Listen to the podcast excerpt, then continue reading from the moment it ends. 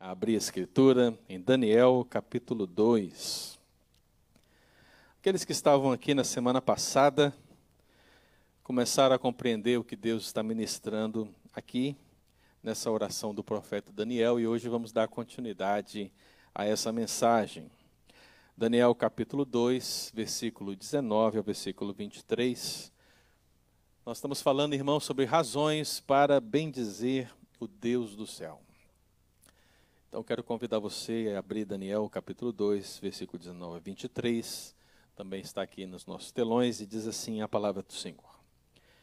Então foi revelado o mistério a Daniel numa visão de noite. Daniel bendisse o Deus do céu. Disse Daniel: Seja bendito o nosso o nome de Deus de eternidade a eternidade, porque dele é a sabedoria e o poder. É Ele quem muda o tempo e as estações, remove reis e estabelece reis. Ele dá sabedoria aos sábios e entendimento aos inteligentes. Ele revela o profundo e o escondido, conhece o que está em trevas e com ele mora a luz. A ti, ó Deus, ó Deus de meus pais, eu te rendo graças e te louvo, porque me deste sabedoria e poder, e agora me fizeste saber o que te pedimos, porque não fizeste saber este caso ao rei. Eu queria enfatizar a leitura, meu querido. Vamos voltar aqui o versículo 21 e 22. Quero convidar você a ler bem forte. Vamos lá? É ele.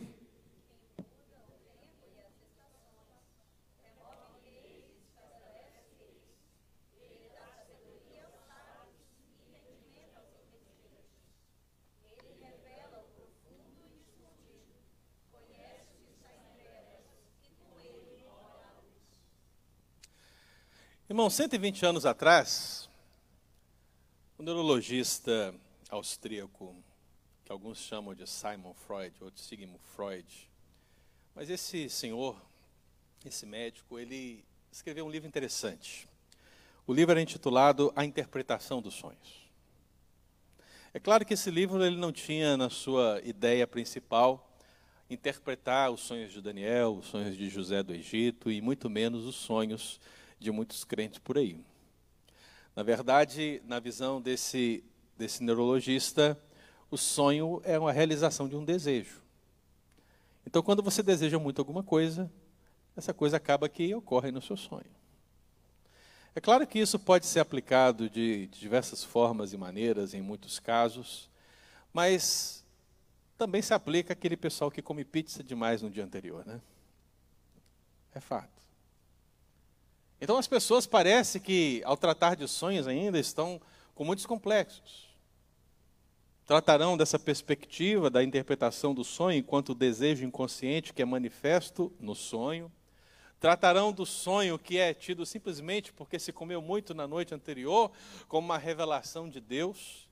E a grande verdade é que nós precisamos olhar para a Escritura e entender que Deus, de uma maneira sobrenatural, muitas vezes utilizou o sonho na história, no passado, para descrever o seu plano divino aos homens, para realizar coisas extraordinárias no meio dos homens.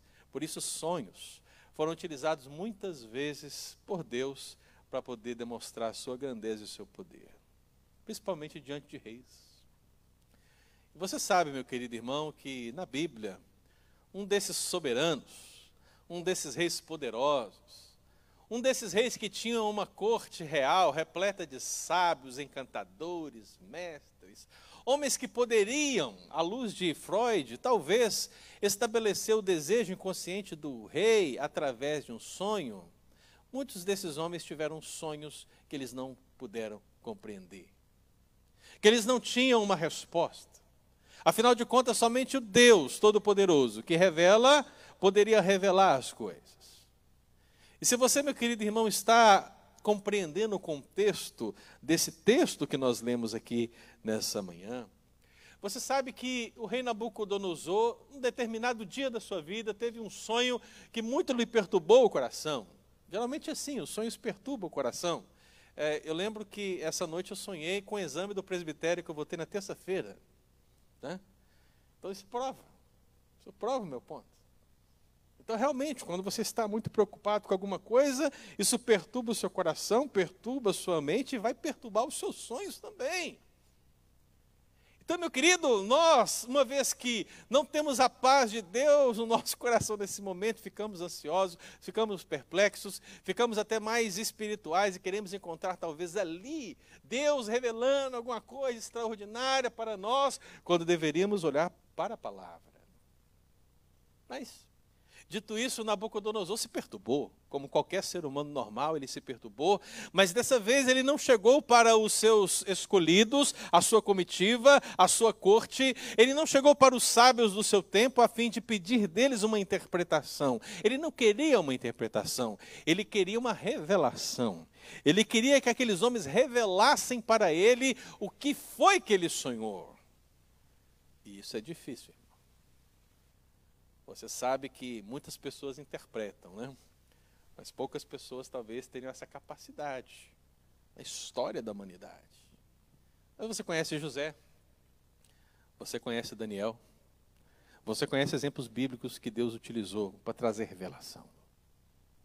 Então, aqui, nesse contexto, exatamente no século 6 antes de Cristo, depois de passar por situações terríveis, uma vez que Nabucodonosor entrou em Judá e retirou ali os filhos do povo de Deus em direção ao exílio por causa dos seus pecados. Depois de passar por aquelas circunstâncias que envolviam o cozinheiro de Nabucodonosor, onde Daniel e seus amigos permaneceram firmes e fiéis ao Senhor, foi dito naquele tempo que o rei Nabucodonosor, ele ficou extremamente enfurecido com os seus sábios e resolveu matar todos anunciou na internet. Todos vão morrer, todos sabem, encantador e homem, que não revelar o sonho para mim, todos irão morrer. Então diz a palavra de Deus que Daniel, ao saber disso, ele se dirige até o rei, ele dirige ao soberano daquela nação, e ele diz: Rei, dê-me alguns dias para que eu possa orar ao Deus do céu. Eu quero orar, eu quero clamar a Ele, porque Ele pode revelar o que está oculto. Ele pode fazer isso que queres, ó Rei. Então o rei permitiu, consentiu, e você sabe muito bem o final dessa história, né, irmão? Sabe que Daniel recebeu a revelação, sabe que Daniel chegou na presença de Nabucodonosor e declarou e Nabucodonosor, naquele dia, ficou trêmulo, ficou extremamente estupefato com o fato de saber que o Deus de Daniel realmente é um Deus verdadeiro. Reconhecimentos, meu irmão, que alcançam a mente. Reconhecimentos que alcançam qualquer homem diante de feitos gloriosos. As pessoas são assim. Diante de feitos gloriosos, elas dizem: só o Senhor é Deus. Só o Senhor é Deus. Mas basta a primeira dificuldade para que logo se desviem para a direita, para a esquerda e não sigam os caminhos de Deus. Mas não é assim com Daniel. Daniel é um homem que pede a Deus uma bênção, recebe de Deus a bênção, e o que ele faz é orar. O que ele faz é se colocar na presença de Deus. Daniel, meu querido, é um homem que, entendendo o que ele estava fazendo, como Deus estava usando a sua vida, ele se coloca humildemente na presença do Senhor, porque diz o texto: Bendisse Daniel, o Deus do céu, em virtude de todas essas coisas. E aí, meu irmão, nosso coração nos ocorre que esse bem dizer é um homem que está levando a sua mão ao céu e dizendo: Eu te louvarei. Talvez lá ele está levantando a mão e está dizendo, luz do mundo que vieste. Talvez ele está levantando a mão e está dizendo louvores a Deus. Mas a verdade é que o termo bem dizer, meu querido, é um termo que não se trata necessariamente de levantar, mas de descer. A raiz para bem dizer nesse texto, meu irmão, é a raiz de alguém que se ajoelha. A raiz para bem dizer é a raiz de alguém que se humilha. Alguém que se apresenta diante de um Deus tão poderoso, tão maravilhoso, um Deus que revela algo tão extraordinário, reconhecido inclusive pelos aqueles que estavam ao lado de Nabucodonosor, ao dizerem: somente os deuses poderiam fazer tal coisa.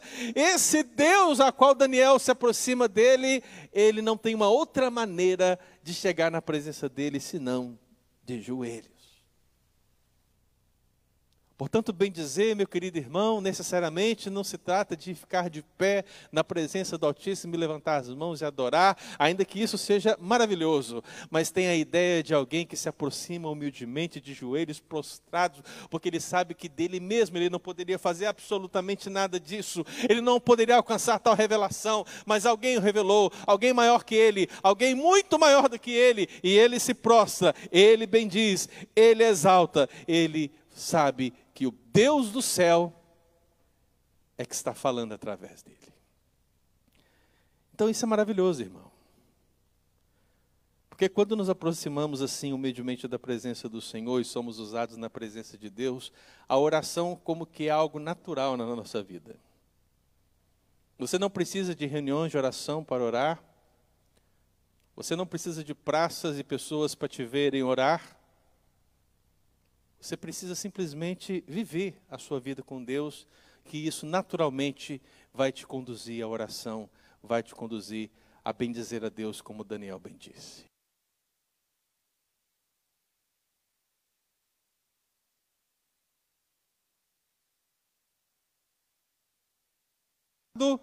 Para bendizer.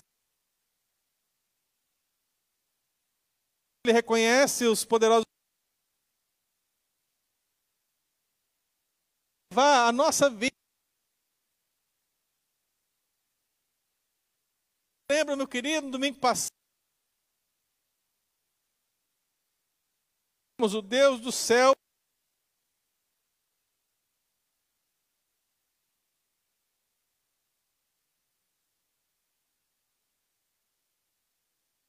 terminado, meu querido, Deus é soberano sobre o tempo. E ao falar disso, meu irmão, nós falamos de um grande problema que vivemos. O problema de acharmos que podemos controlar o tempo. Que podemos fazer o nosso schedule como nós queremos. Como se Deus não estivesse agindo. E a verdade não é essa. A verdade é que nós não somos senhores do nosso tempo. A verdade é que existe apenas um Senhor do tempo. E o nome dele é Yahvé. Nós vimos o grande problema de vivermos ansiosos. É lamentável, meu irmão, um cristão viver ansioso, viver ansioso, não passar por um momento de ansiedade, mas viver algo constante, algo que está ali sempre no seu coração. Essa ansiedade, meu irmão, como que é uma prova para o nosso coração de dizer: eu não confio num Deus soberano no tempo. Porque se nós confiássemos, meu querido irmão, mais nesse Senhor, que é soberano sobre o tempo, que atua no tempo, a nossa ansiedade seria muito menor. Então falamos disso. Portanto, meu querido, é curativo você confiar em um Deus soberano sobre o tempo. Então Daniel bendisse esse Deus que atua no tempo, mas ele também bendisse um Deus que atua na política. Afinal de contas, ele disse: Ele estabelece e remove reis, ele eleva e abate reis. E algumas pessoas logo perguntaram: será que Deus é de direita? Será que Deus é de esquerda? E quando nós começamos a meditar nisso aqui, meu irmão, o que ficou ao nosso coração, o que nos ocorreu, é que Deus é aquele que levanta toda e qualquer autoridade para trazer a paz à espada sobre as nações. Ele é um Deus soberano sobre as políticas. Você pode fazer os seus conchavos, você pode fazer suas reuniões, você pode fazer o que você quiser, mas na instância última, meu irmão, Deus é soberano sobre toda a política humana. Ele levanta quem ele quer e ele derruba quem ele quer. Mas por outro lado, nós falamos aqui da responsabilidade que temos de votar coerentes com a nossa fé coerentes com a nossa consciência, coerentes com aquilo que cremos. E falamos, meu irmão, dessa responsabilidade a partir dessa relação que temos com Deus. A nossa pátria não é aqui. A nossa pátria é no céu, mas por enquanto temos uma pátria aqui, temos responsabilidades aqui, e é incoerente, meu irmão, apoiarmos qualquer política que não tenha valores, pelo menos próximos à palavra de Deus. Então, domingo passado, falamos da incoerência de um cristão apoiar uma política abortista. Um cristão apoiar uma política que destrua o princípio judaico-cristão da família. cristão apoiar qualquer política que vá à contramão da nossa regra de fé máxima. Isso é totalmente coerente. Então, para nós, irmãos que estávamos aqui no domingo passado, também é curativo confiar em um Deus soberano sobre a política, sobre toda essa condução. A história caminha e no final o plano de Deus, meu irmão, não pode ser mudado. Lá no final, o plano de Deus permanece inalterável. Não há criatura, não há absolutamente nada que pode mudar isso. E isso precisa trazer paz ao nosso coração. Porque ainda que as pessoas se levantem, as situações aconteçam, meu querido, Deus está no controle. E se você é filho de Deus, meu irmão, saiba disso. Deus cumprirá sim o propósito dele na sua vida. Então, pensando nessa realidade, o texto bíblico continua e diz: Daniel bem diz o nome de Deus, de eternidade a eternidade, porque ele não apenas remove reis, estabelece a reis, ele atua no tempo e nas estações, mas Deus também dá sabedoria. Deus também confere poder. Deus também dá entendimento aos inteligentes. E meu irmão, quando nós começamos a entender o que o Senhor quer dizer aqui, fica-nos evidente que mais uma razão para que possamos bem dizer o Deus do céu é essa: Deus atua nas aptidões. O Deus do céu atua nas aptidões.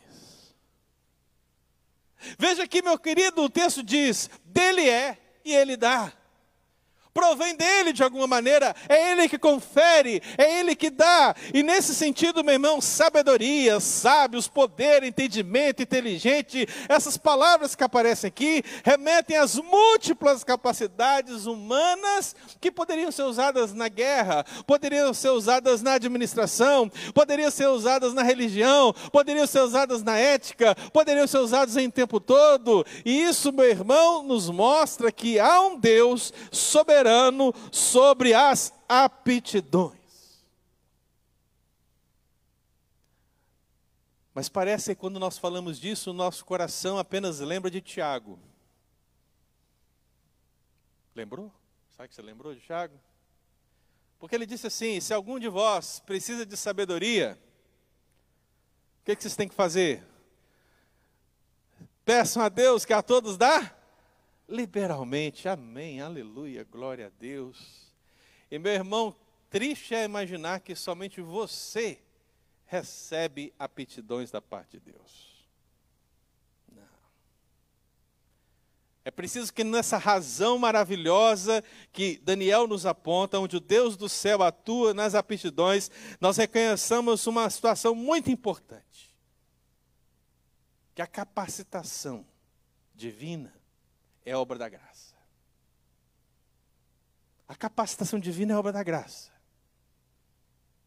E se é obra da graça, meu irmão, você precisa reconhecer pelo menos duas vertentes aqui: a graça comum e a graça especial. Não importa, meu querido irmão, se aquele homem, aquela mulher, aqueles povos que estão ali distantes de nós, vivendo uma vida distante de Deus, não reconhecendo Deus verdadeiro, não importa. Eles foram criados à imagem de Deus. Eles foram e possuem em si mesmos a imagem Dei, ainda que manchada pelo pecado. E nessa imago Dei que eles possuem, meu querido irmão, Deus, de uma forma misericordiosa, nessa graça comum, conferiu a todos os homens, por isso o uso da palavra comum, conferiu a todos os homens aptidões. Aptidões. Então seria muito importante, meu querido, o homem, no exercício da sua inteligência, no exercício da sua capacidade de raciocinar. Ao olhar para a obra da criação, por exemplo, reconhecer que há um só Deus. Seria muito importante para o homem, repleto de aptidões vindas do próprio Deus, ao buscar na tecnologia e na ciência uma resposta para todas as coisas, ele encontrasse Deus. Mas não, eu me lembro do apóstolo Paulo, quando ele escreve à igreja de Roma, E quando ele fala da idolatria, quando ele fala da depravação dos homens, ele fala que, tendo por quanto conhecimento de Deus, não glorificaram a Ele como Deus, não lhe deram graças, antes se tornaram nulos em seus próprios raciocínios, obscurecendo-nos de coração insensato, inculcando-se por sábios, tornaram-se loucos. Então, sim, na graça comum de Deus, Deus dá sabedoria, Deus dá inteligência, Deus dá poder, capacidade de fazer, Deus dá ao homem esse raciocínio, Deus dá ao homem todas as condições para que, ao olhar para tudo que foi criado, ele reconheça que existe um Deus, mas ele prefere ser louco. Ele prefere idolatrar a criatura. Ele prefere se tornar indesculpável na presença do Senhor. Mas isso não anula a graça comum. A graça comum está lá. Então, meu querido, quando você olha para esse mundo e vê a tecnologia, vê a medicina, vê todos os desenvolvimentos que você considera bons e que são de acordo com a palavra de Deus, saiba de uma coisa: isso pode ter vindo de homens num segundo lugar, mas em primeiro lugar veio de um Deus que os capacitou pela sua graça comum. Então, nesse sentido, meu irmão, toda ciência é ciência de Deus. Tudo é para a glória de Deus. Mas tem um lado melhor dessa história, né? O lado que você conhece muito bem, que eu conheço muito bem, o lado da graça especial. Porque a graça especial é para aqueles que especialmente possuem dentro de si a habitação de uma pessoa, a habitação do Espírito Santo. Meu querido, Deus pode ter te dado várias capacitações na, em você como ser humano. Mas no momento que você se tornou filho de Deus, Deus lhe dá capacidades especiais por meio do Espírito Santo. Deus lhe confere dons maravilhosos. Dons que o mundo não pode conhecer, você pode receber. E assim, meu querido, nós podemos viver para o inteiro agrado do Senhor de uma maneira especial, porque Ele, o Senhor, nos abençoa. Então, nesse sentido, meu irmão, a vida de um homem cristão, de uma mulher cristã, ela não pode ser infrutífera, porque se for, é obra das trevas. O mundo, meu irmão, os homens e mulheres que estão no mundo e não conhecem a Cristo, produzem e produzem muito pautados naquilo que Deus lhes conferiu pela graça comum. Mas quando nós pensamos na igreja que recebe capacitações especiais, sobrenaturais de Deus para agir nesse mundo, levar o evangelho a toda criatura, meu querido, muitas vezes encontramos cristãos infrutíferos Cristãos que sequer reconhecem as aptidões que Deus lhes deu. Então você olha para cá, você vê alguém tocando um contrabaixo, vê tocando um violão, tocando uma bateria, alguém cantando, e você, meu irmão, precisa reconhecer a Deus. Deus está dando as aptidões. Se alguém está falando e pregando a palavra de Deus, é Deus que está dando a aptidão. Se alguém está orando, caminhando, visitando, se alguém está mexendo no som, meu querido, se alguém está fazendo algo no reino de Deus, com os dons que o Espírito Santo confere, com as aptidões que Deus nos dá, meu irmão, tudo isso é para a glória de Deus. Mas o que nós não podemos aceitar é uma vida infrutífera. Porque se você aceitar isso, meu irmão, o que nos resta a lembrar é Todo ramo que não der fruto, ele corta. O machado está posto à raiz das árvores. Qual é o seu pensamento sobre isso, meu querido? Eu me lembro do Senhor Jesus falando de oração no Sermão da Montanha. Primeiro ele fala de como devemos orar, Pai nosso que está no céu, santificado seja o teu nome. Então os discípulos ali, ouvindo o discurso do Senhor, ouvem da parte dele também: Pedi e dar-se usar. Buscai e achareis. Por todo que bate encontra, abre, abre-se-lhe-á, porque todo que busca encontra. E quando ele fala sobre esse aspecto da oração, ele diz: Olha, vocês sabem, vocês são maus e sabem dar boas dádivas aos vossos filhos. Agora imagine o Pai Celestial. Será que o Pai Celestial, se nós pedirmos pão, Ele vai nos dar uma pedra? Será que se nós orarmos ao Pai Celestial e pedirmos um peixe, Ele vai nos dar uma cobra? Se nós não temos a capacidade de fazer isso com nossos filhos, meu irmão, não será o Senhor que fará isso. Por isso, aquele que precisa de sabedoria, aquele que quer sabedoria, ou qualquer aptidão, qualquer dom do Espírito Santo, o que ele deve fazer? Peça a Deus, meu querido. Peça a Deus, porque Ele de graça, liberalmente vai te dar. Você não precisa pagar por isso. Você não precisa trazer uma oferta, trazer um dízimo. Você não precisa pagar um voto. Você não precisa ir ajoelhado até o centro da cidade. Meu querido, o preço já foi pago por Jesus. Pela graça comum especial, Deus nos dá aptidões. Você louva a Deus por causa disso? Daniel louvou. Daniel bendisse o Deus do céu, que atua nas aptidões, que atua no tempo, que atua na política. E como diz o versículo 22, né? Ele revela o profundo e o escondido.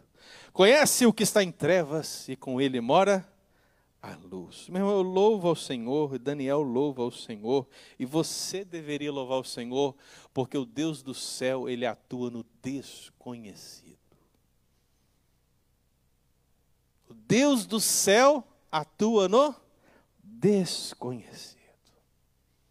As palavras de Daniel, profundo, escondido, trevas, são faces do que nos é desconhecido. São palavras que descrevem aquilo que eu não sei. Eu não sei. Eu desconheço. Mas Deus sabe. Deus conhece. É isso que Daniel está reconhecendo. Principalmente nesse contexto do sonho, meu irmão.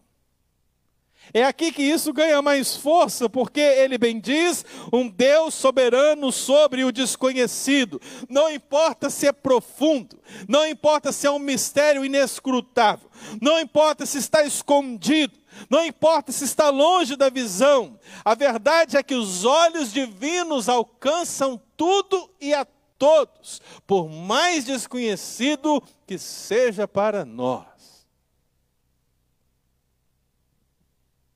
Aí, meu amado irmão, seja no Antigo ou no Novo Testamento, isso se intensifica pela lei. Nós lembramos bastante, né? Quando chega no momento do culto, que a gente tem que tomar uma decisão, teológico em relação a alguma coisa e nós não queremos dar o nosso braço a torcer ou não queremos aceitar uma visão teológica, o que, que nós falamos, né? As coisas encobertas pertencem ao Senhor. Você já viu isso? Deuteronômio 29, 29, meu irmão fala: As coisas encobertas pertencem ao Senhor nosso Deus. Então, aquilo, meu irmão, que aparentemente eu não tenho a capacidade para entender, aquilo que ainda não ocorreu ao meu coração, eu puxo esse texto, meu amado irmão, e eu reconheço da seguinte maneira: eu não consigo entender, eu não consigo compreender, é desconhecido para mim, então eu não tomo nenhuma decisão, mas tu, Senhor, sabe todas as coisas. E aí, se você conhece um pouquinho mais de Bíblia, aí você vai e cita as palavras de Jesus, né? Porque as palavras de Jesus dão um peso maior. E o que, que o Senhor Jesus declarou quando ele estava estimulando os seus discípulos a pregarem o Evangelho, a viverem o reino de Deus dia após dia? Ele disse: Não temas os vossos adversários, porque não há nada encoberto que não venha a ser revelado. Se, meu irmão, no Antigo Testamento aquilo que está encoberto pertence a Deus, nas palavras de Jesus, o que está encoberto será revelado e revelado por aquele que conhece todas as coisas. Então, por que, que eu estou dizendo isso, meu querido? Por que, que num contexto onde Daniel repete sonho tantas vezes, a palavra interpretação tantas vezes, mistério tantas vezes, porque nesse contexto do oculto, do escondido, do desconhecido, nós achegamos-nos e reconhecemos que só Deus sabe. Como aplicar isso ao nosso coração? Meu irmão, de uma vez por todas, entenda, olha para mim aqui agora. Preste bastante atenção no que eu vou dizer. Se você ainda não compreendeu isso pela palavra do Senhor, entenda agora. É impossível se esconder de um Deus onisciente. Pense nisso, irmão. É impossível se esconder de um Deus onisciente. Precisamos colocar isso no nosso coração, irmão. Porque parece que nós queremos viver a nossa vida como se isso não fosse a verdade bíblica. Nós realmente vivemos como se Deus não estivesse lá. Nós fazemos coisas em lugares como se Deus não estivesse lá e não soubesse. Mas, meu querido, olha, lembra de uma coisa: não importa se você está no jardim do Éden escondido numa moita ou atrás de uma árvore. Não importa se você está aqui na igreja escondido atrás de uma pilastra ou atrás de um banco. Você e eu não podemos nos esconder de um Deus onisciente. Não podemos. Você não consegue, eu não consigo. Deus, meu irmão, ele vive em todos os lugares, ele está em todos os lugares. A doutrina é justamente essa, a inescapabilidade de Deus. Não tem como escapar. É preciso aplicar isso na vida, meu irmão. Porque todas as suas intenções e atos são conhecidos por Ele. Então, meu querido, a pessoa vai lá e adultera. Deus viu? Claro que viu. Deus contemplou, Ele contemplou. E talvez, meu querido, nós que não vimos, já queremos pegar uma pedra para atacar, não é verdade? Mas o Deus que viu o adultério é o Deus que também viu a intenção do adultério. Aquela que ninguém viu, aquela que é desconhecida. Ninguém sabe. Nós não temos aqui professores Xavier, né, para ler o pensamento das pessoas. Não temos. Apesar que tem igreja que tem, né? Mas aqui não tem. Então ninguém vai conseguir ler sua mente. A sua mente, meu irmão, é totalmente desconhecida para todos. Ninguém sabe o que você está pensando. Ninguém sabe o que você está imaginando. Ninguém sabe o que você deseja. E, meu irmão, por mais terrível, por mais pecaminoso, por mais podre do que possa ser, lembre-se de uma coisa: Deus sabe. Deus conhece. Deus vê. É por isso que o Senhor diz que não há nada que seja oculto que não será revelado, meu querido, porque todos nós prestaremos contas diante de Deus. Não apenas de atos externos, coisa que nós podemos ver uns dos outros, mas aquilo que também é interno, aquilo que é uma batalha interna dentro de nós. Então é difícil, é difícil, é complicado, mas é a verdade. Então Davi, ele reconhece isso quando ele diz no Salmo 139, Senhor, tu me sondas e me conheces. O Senhor me conhece. O Senhor sabe que eu, não é que Deus sabe o seu nome, não é que Deus conhece o seu passaporte, não é que Deus ouviu falar acerca da sua vida, não, meu irmão, Deus te conhece por completo. Ele sabe quando você se assenta, ele sabe quando você se levanta, ele penetra nos seus pensamentos mais profundos, ele esquadrinha o seu andar, o seu deitar, ele conhece os seus caminhos. Sabe aquela palavra que ainda não chegou na sua boca? Ele, o Senhor, já conhece ela toda. Esse Deus, meu querido irmão, é inescapável. Então Davi diz: Para onde me ausentarei do teu espírito? Para onde fugirei da tua face? Se eu subo lá no céu, o Senhor está. Se eu desço no mais profundo abismo, lá estás também. Então, meu irmão, é impossível escapar de um Deus onisciente. Na prática, quando Daniel bendiz um Deus que atua no desconhecido, Ele está mostrando para nós que precisamos tomar uma decisão importantíssima na nossa vida. É melhor viver a verdade diante de Deus e dos homens do que a hipocrisia.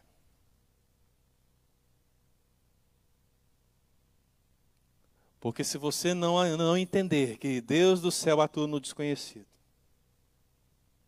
e se você não entender que é impossível se esconder da presença de Deus, você não vai ser alguém que vive a verdade diante de Deus e dos homens, mas você vai ser um hipócrita. E eu e você sabemos o que Deus falou acerca dos hipócritas, não é verdade? Talvez as pessoas olharão para você e te acharão legal, apresentável, bonito, cheiroso, cool. Podemos falar tantas palavras para designar as pessoas, né, que nós queremos ficar próximas. Mas a grande verdade é que diante de um Deus que é inescapável, nós somos hipócritas. E aí tudo bem, irmão. Tudo bem. Na verdade, a minha oração é que você se sinta um hipócrita agora. Eu peço a Deus que você se sinta um hipócrita. Eu peço ao Senhor que Ele ministre o seu coração para você reconhecer: eu sou um hipócrita. Porque o Senhor conhece os meus pensamentos, o Senhor conhece as minhas intenções, o Senhor sabe as palavras que eu queria dizer e não disse, o Senhor sabe todas elas, e sabe quão distantes elas estão da vontade do Senhor, do caminho do Senhor, da palavra do Senhor, daquilo que agrada ao Senhor. Eu sou um hipócrita, reconheça isso em nome de Jesus, meu irmão. Mas na hora que você reconhecer isso, as coisas vão mudar. Porque quando um hipócrita se converte, meu irmão, aí é esperança para a vida. Porque ele vai decidir andar na presença de Deus, confessando os seus pecados, deixando os seus pecados e confiando nos méritos do advogado Jesus Cristo. Então, meu irmão, a culpa, ela vai ser jogada de lado. Ele não vai sofrer mais com isso. Porque agora, meu querido, ele entende que pela graça de Jesus, o Deus Todo-Poderoso que atua nas suas aptidões, também é o Deus que atua no desconhecido. Infelizmente, na igreja, irmão, nós temos muitas pessoas ainda que não entenderam essa realidade. Eu me lembro do Senhor Jesus ali com os seus discípulos, um determinado tempo daquele ministério. E algumas pessoas chegaram e disseram assim: Senhor, Senhor Jesus, Rabi, não sei a maneira agora que dirigiram-se a ele, mas disseram: Por que, que seus discípulos comem sem lavar as mãos? Né? Isso não tem nada a ver com higiene como você pensa, tá, irmão? Isso tem a ver com um rito cerimonial judaico, uma tradição dos anciãos, onde eles deveriam cumprir um ritual antes de se alimentar. Então pergunta para Jesus: por que, que eles não fazem o que a tradição diz que eles devem fazer.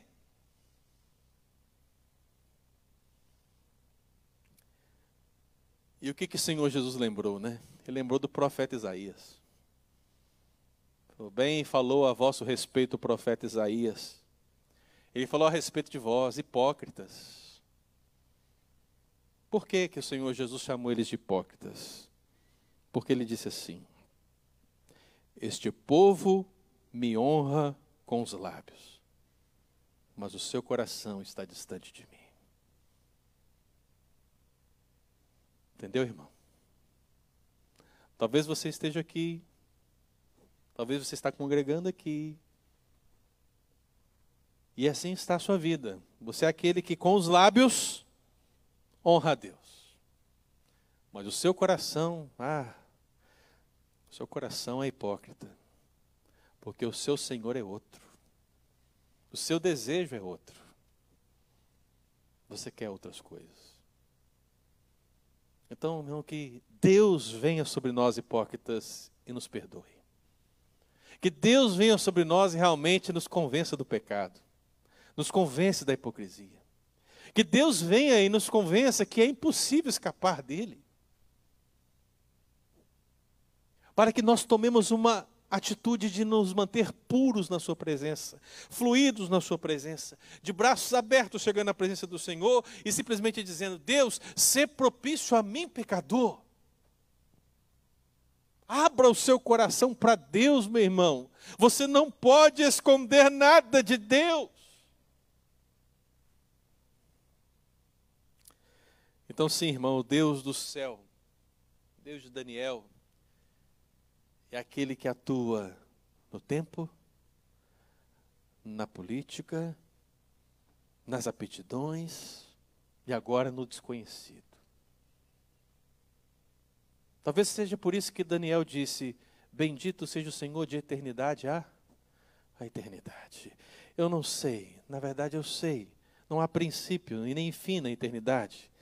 Seja, meu irmão, os, os, princípios mais antigos, a antiguidade, como eu posso estabelecer, antes dela, lá estava Deus. E se eu puder olhar para o futuro e tentar encontrar algo, algum evento, alguma circunstância, no fim, depois dela, Deus estará. De eternidade a eternidade, esse Deus, meu querido irmão, ele é colocado por Daniel como um Deus digno de louvor, digno de ser exaltado, porque ele atua no tempo, ele atua na política, ele atua nas aptidões, ele atua no desconhecido, ele é digno. Então o que eu sei, meu querido, é que lá na eternidade, antes de tudo e de todos, o que havia era o Verbo. E o Verbo estava com Deus. E o Verbo era Deus. O que eu sei é que o Verbo ele decidiu habitar entre nós. E ele veio na plenitude dos tempos para realizar o que o seu propósito, o seu decreto determinou. O que eu sei, meu querido, é que no futuro, no tempo que eu não conheço, você não conhece, totalmente desconhecido, ele disse que voltará. E ele voltará para habitar para sempre com seu povo. Há alguém que nós conhecemos, meu querido, que atua no tempo. Alguém que nós conhecemos que certa vez disse: Dai a César o que é de César, e a Deus o que é de Deus. Alguém que nós conhecemos, meu querido, que se levantou quando toda autoridade que não obedecia à palavra de Deus e os chamou de hipócritas. Mas que também disse: nenhum poder, nenhuma autoridade teria sobre mim se o Pai não tivesse dado. Você conhece alguém que atua sobre a política? Você conhece alguém, meu querido, que disse aos seus discípulos, um determinado dia: não saiam de Jerusalém. Não saiam de Jerusalém, fiquem ali, até que vocês recebam o poder do alto, a capacidade do alto. Porque se eu não for, eu não poderei enviá-los. Enviá-los o meu espírito. Aquele que conduzirá a vida de vocês e vos fará lembrar tudo que eu tenho ensinado. E ele veio. Ele derramou o Espírito Santo sobre a igreja. E com poder falava em línguas de povos para outros povos acerca do poder do Evangelho. Que pelo Espírito fazia o paralítico andar. Que pelo Espírito expulsava demônios. Aptidões especiais que Deus conferira à igreja. Eu conheço alguém que fez isso.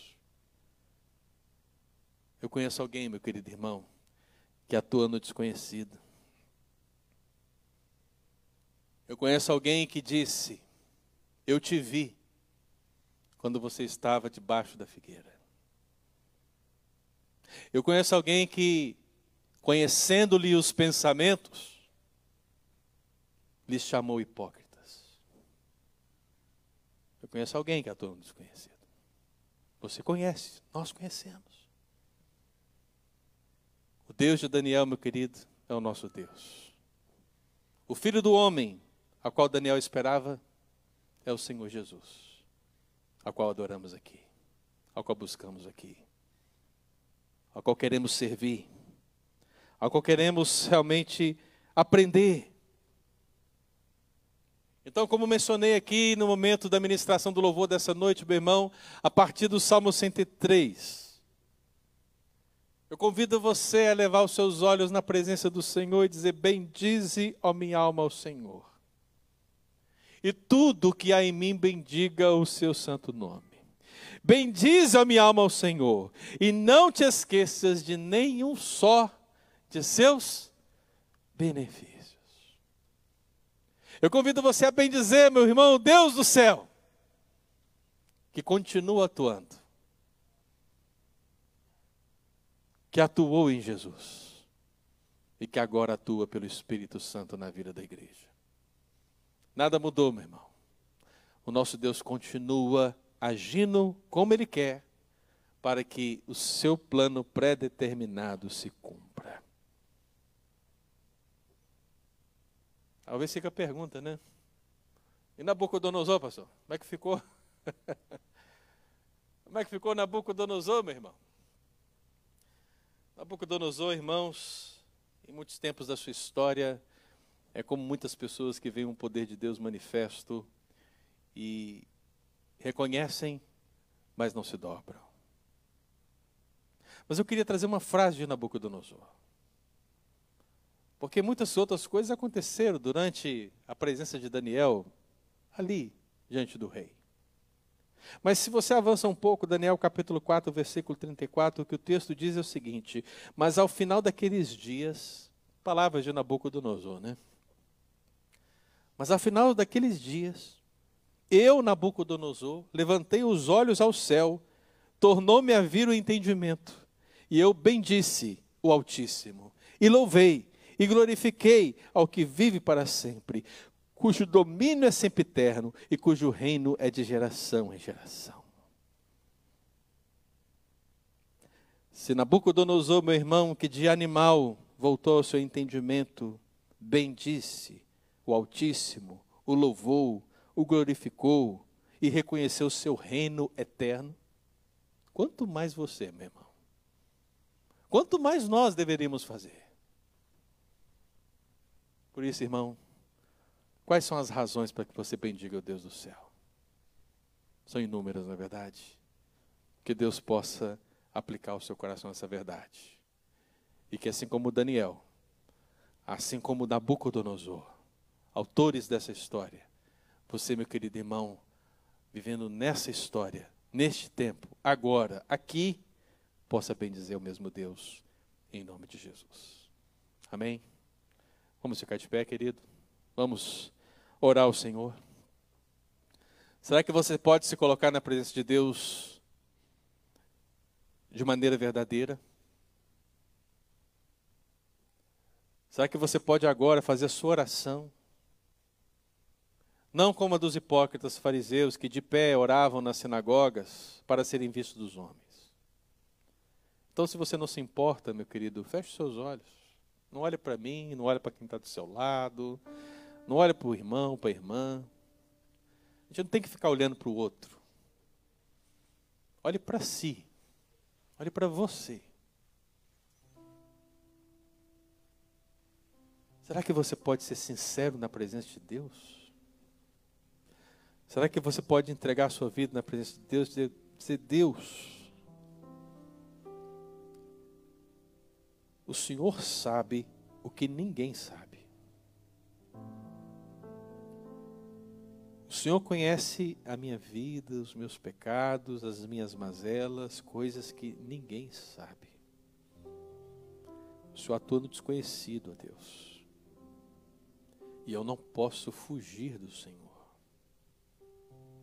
Será que você pode fazer essa oração ao Senhor, meu querido? Reconheça que você não pode, meu irmão.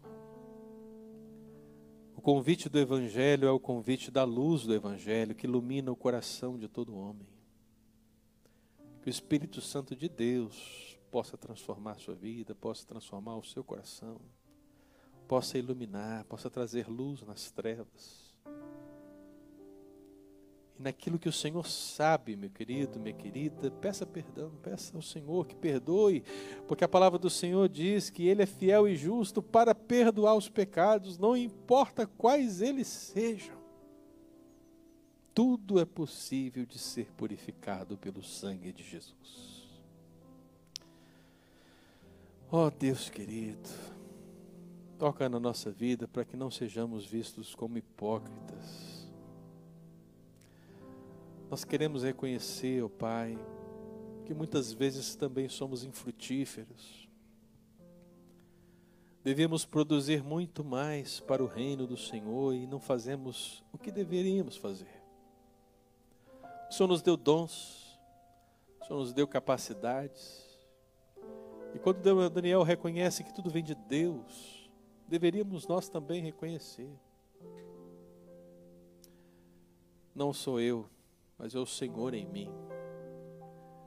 Seja a graça comum, seja a graça especial, toda capacidade veio do alto, toda capacidade veio do Senhor minimamente eu deveria agradecer. Eu deveria reconhecer e agradecer ao Senhor. Ó Deus, tem misericórdia daqueles que agradecem por dons, por aptidões, por capacidades que receberam do Senhor, mas agradecem a outros deuses, a falsas divindades, a ídolos do coração tem misericórdia, Deus. E naquilo que está obscuramente, que a luz do Evangelho possa entrar, possa iluminar, para que todos possam reconhecer aqui no Deus vivo e verdadeiro, o Deus do céu de Daniel, é que está a verdade. Ó Deus, apacenta o nosso coração. Seja em termos do tempo, seja em termos da política humana, seja em tempo do desconhecido, seja em tempo das aptidões, em tudo, ó Pai, o Senhor está agindo para um propósito. E nós fazemos parte desse propósito, ó Deus. Então nos ajude, Pai querido. Caminhe ao nosso lado, para que nós possamos fazer aquilo que te agrada Caminha ao nosso lado, Deus, para que sejamos verdadeiros na tua presença. Possamos te declarar todas as coisas, não ocultar nada, porque isso é impossível. Que nós, ó Deus, no reconhecimento do próprio rei Davi, possamos falar para ti nessa manhã, Senhor, tu me sondas e me conheces. Sim, Senhor, tu nos sondas e nos conheces. Vê se há em nós, ó Deus, algum caminho mau e perdoa. Guia-nos pelo caminho da verdade, pelo caminho aplanado, pelo caminho da justiça, pelo caminho do Senhor. Porque nesse caminho, ao final, há uma nova cidade, há um novo céu a uma nova terra, a um novo lugar, a um novo patamar, a uma nova condição, a um novo relacionamento. Tudo se fez novo. Eu quero andar aí. Meu Deus, se alguém insiste em caminhar nos caminhos largos que conduzem à perdição, que o Senhor tenha misericórdia. Há caminhos que ao final são caminhos de morte. E quanto a esse caminho, Deus, nós queremos distância. Por isso, conduza-nos como o supremo pastor. Nós, como ovelhas, conduza-nos aos pastos verdejantes, aos quais o Senhor nos sustenta. E nos abençoa, Pai querido. Aqueles que estão aqui, e aqueles que ouviram pela internet. Que essa palavra, ó Deus, possa ser usada pelo Espírito Santo de Deus poderosamente, alcançando vidas em nome de Jesus. Amém e amém. Amém, amados irmãos. Deus abençoe, pode se assentar. Eu quero agradecer ao Senhor pela sua vida, você que está aqui presente aqueles que já estão ao final das suas férias e voltarão em breve, que Deus possa abençoá-los. O mês de setembro promete muitas coisas e a minha oração é que você esteja aqui e que possamos juntos caminhar, bendizendo o Deus do céu. Amém, queridos? Que Deus te abençoe, que você tenha uma semana abençoada na presença do Rei. E do GPS também, né?